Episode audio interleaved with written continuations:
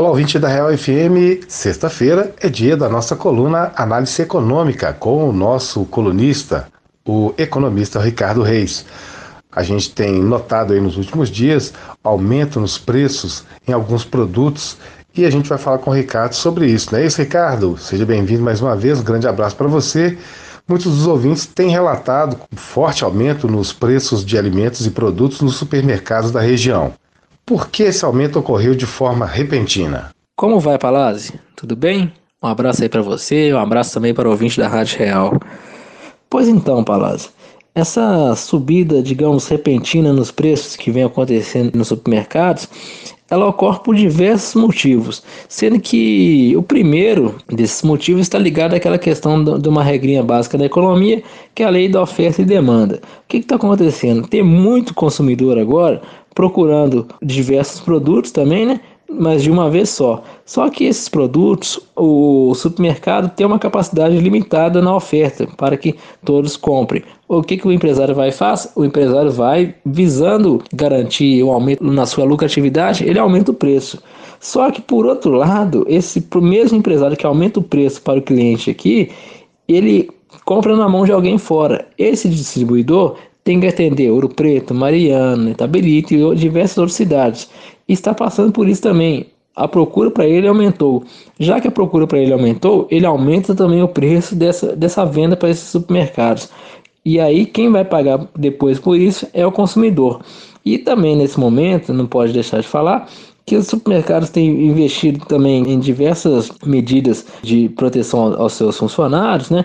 Principalmente com produtos de higiene pessoal, questão da, da máscara, a questão de, de limpeza do estabelecimento. Esse preço vai naturalmente também chegando para o, o consumidor, para de forma final.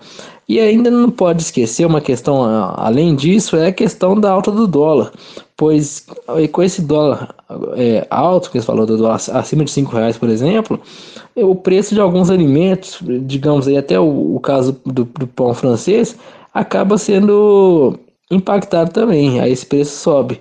E o outro exemplo é até na carne, porque para o produtor brasileiro que, que, que vende carne, com dólar alto, é mais vantajoso no momento ele vender para outros países do que ele vender para o mercado interno. Aí acontece também que o mercado interno, o preço da carne fica mais alto. Certo, mas nos casos dos preços abusivos, o que o consumidor deve fazer no momento? Nesse momento, né, ó, se tratando aí dos preços abusivos e não só do aumento dos preços, o consumidor deve procurar o Procon, porque é o Procon que tem que fazer essa fiscalização e tomar as medidas necessárias para o momento, Palácio. Entendi, Ricardo.